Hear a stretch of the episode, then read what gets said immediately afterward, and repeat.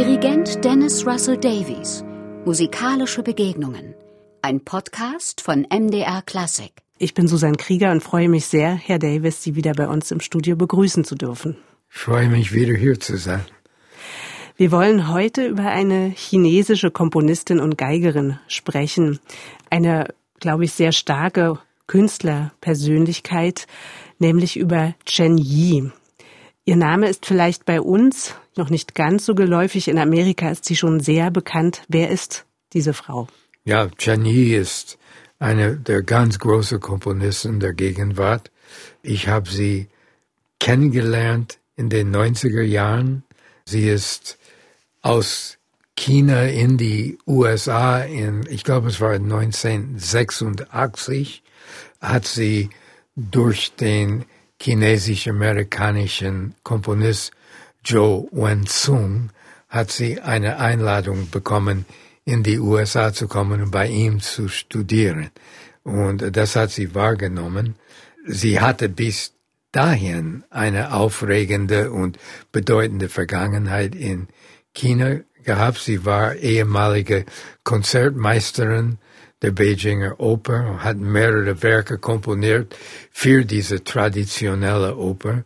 Und nach dem Revolution, Red Guard Revolution und so weiter, äh, als das Kulturleben in China wieder aufgewacht wurde und wieder gewachsen ist, wurde Chen Yi dann in die USA eingeladen. Und ihr Mann Joe Lang, der auch ein sehr guter Komponist ist, die beiden haben bei Joe Wen-sung studiert und gearbeitet und Chen Yi hat mir gesagt, dass sie meinen Namen erst dort kennengelernt hat, als sie bei Joe Wen-sungs Aufnahmen hineingehört hat und katalogisiert hat.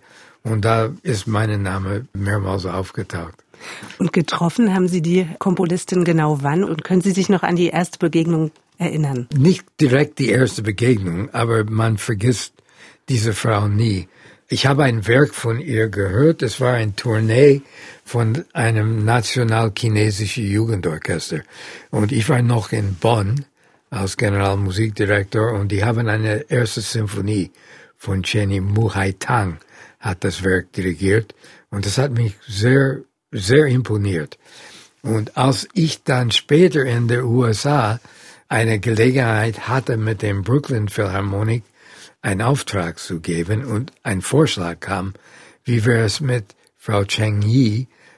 Ich erinnere mich an dieses ausgezeichnetes Werk und dachte, ja, das wäre was.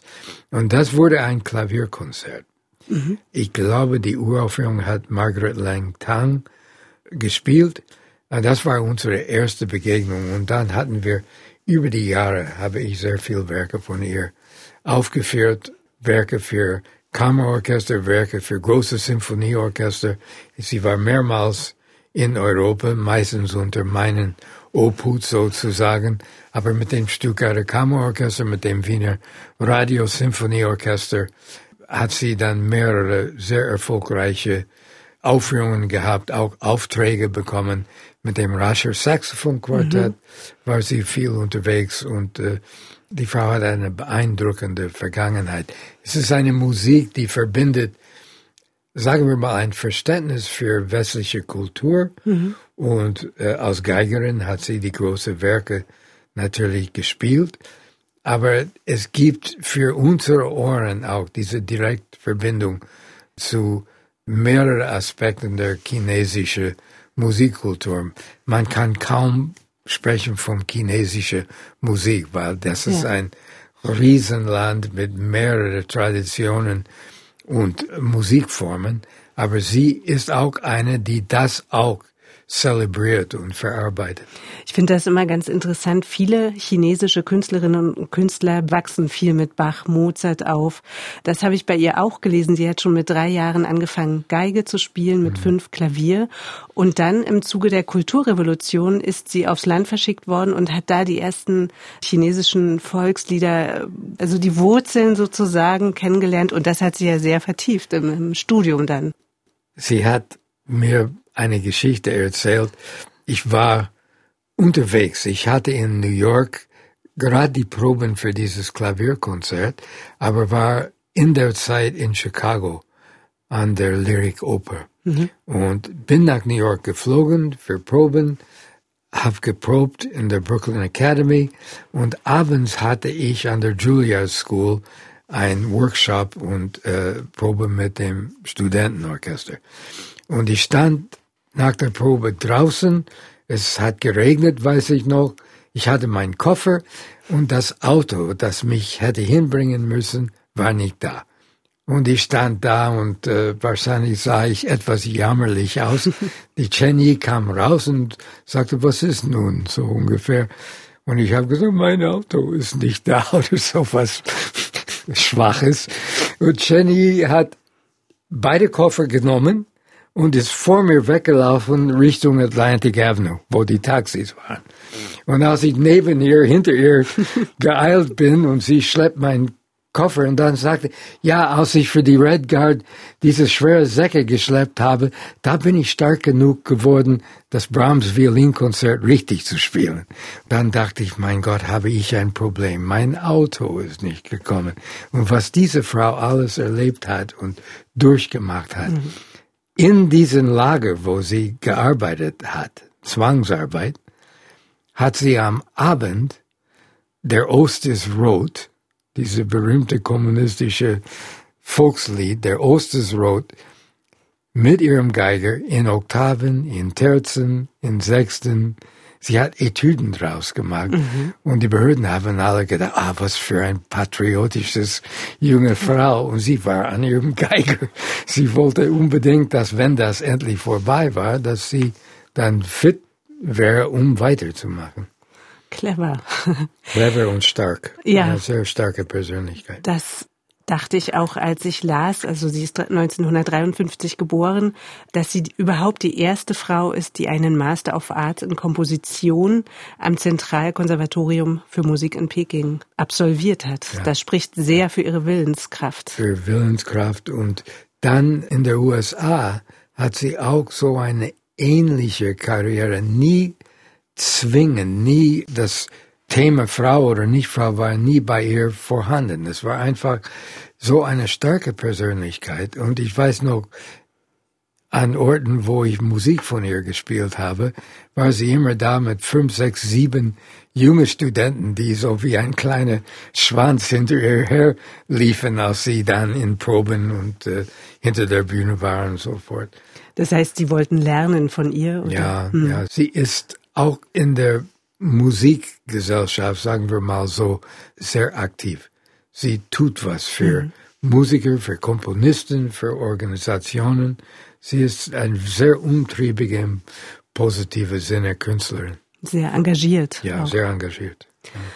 Sie beschreiben sie schon als sehr starke Persönlichkeit. Wie ist das mit ihr dann auch zusammenzuarbeiten? Ich meine, sie muss ja förmlich von Energie sprühen. Das stelle ich mir jetzt ja, im Orchester ich, so vor. Ja, das ist, aber es ist eine, die ist dankbar für Anregungen und Fragen, aber sie weiß genau, was sie tut und was sie will. In meinem Eröffnungskonzert mit dem MDR Symphonieorchester haben wir Tang-Poems von Cheng Yi es war sicher eine europäische Erstaufführung.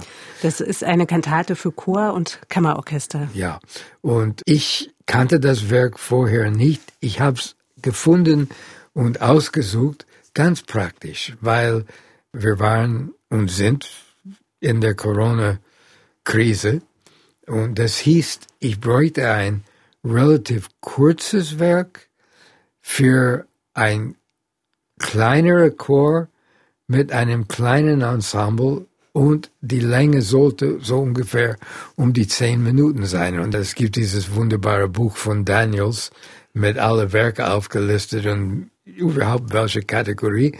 You know, es fing an mit Albenius und Bach und so weiter. Und ich ging da, sah ich Jenny, sag Bingo.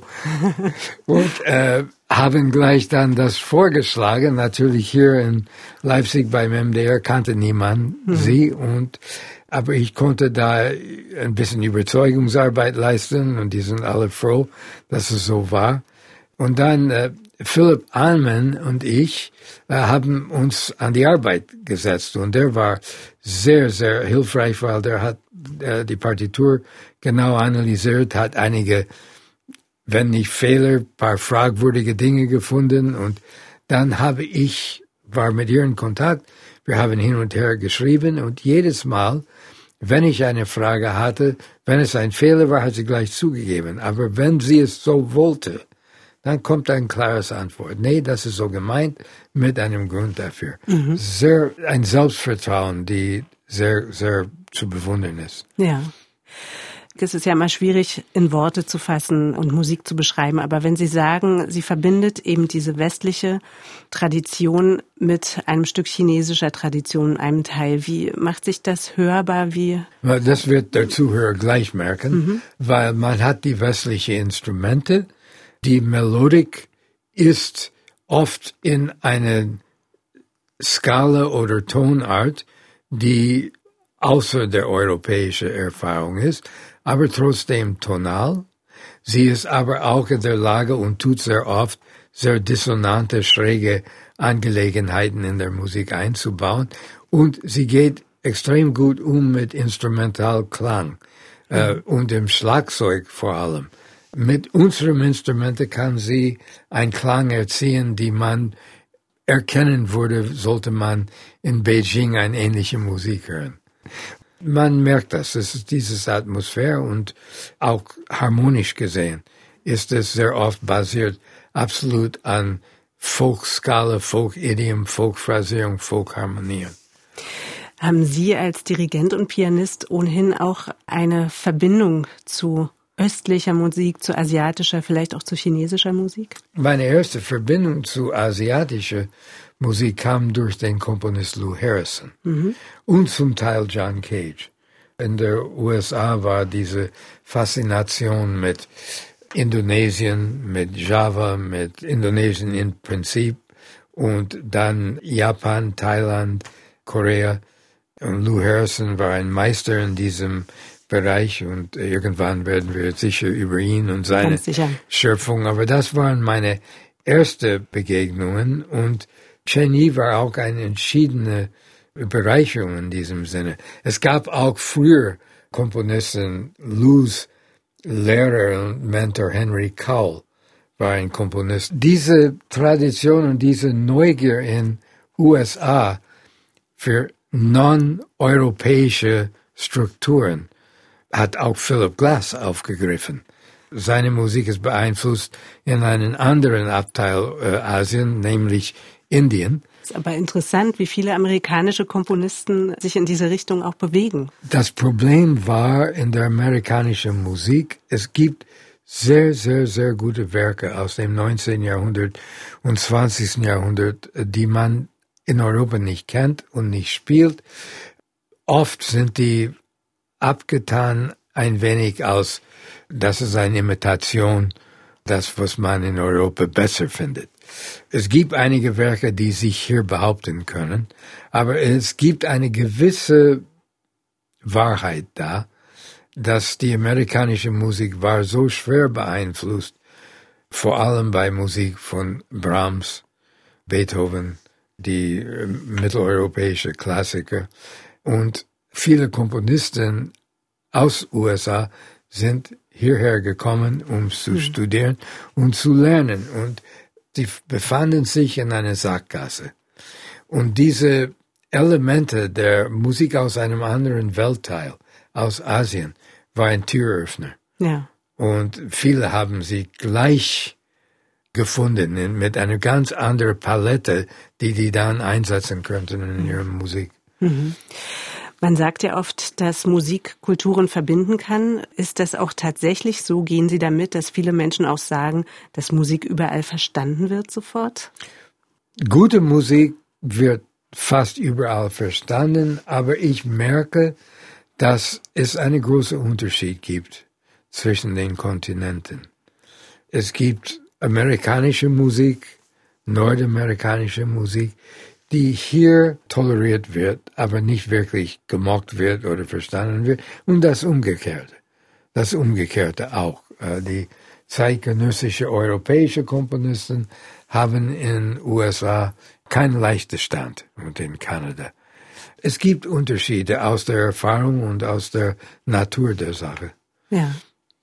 Zurück zu Shen Yi. Sie ist ja eine Weltenbummlerin. Sie verbindet ja tatsächlich auch räumlich ja ihr Leben in Amerika, aber ist auch oft in China unterrichtet ja. auf beiden Seiten. Was denken Sie, wie wird Ihr gemeinsamer Weg vielleicht weitergehen? Ich bin froh, dass ich diese Begegnung hatte jetzt bei meinem Eröffnung in Leipzig, weil ehrlich gesagt die letzte sieben, acht Jahre ist sie mir ein bisschen aus dem Kopf gegangen. Ich war anderswo orientiert und beschäftigt. Aber jetzt, dass ich das wieder, die Erfahrung mit diesem wunderschönen Tang-Poems, Tang-Gedichte, und ich habe zurückgedacht an Werke, die ich aus der Vergangenheit von ihr sehr erfolgreich und schön aufführen dürfte. Ich glaube, sie wird vor allem in Leipzig ein Präsenz finden. MDR Klassik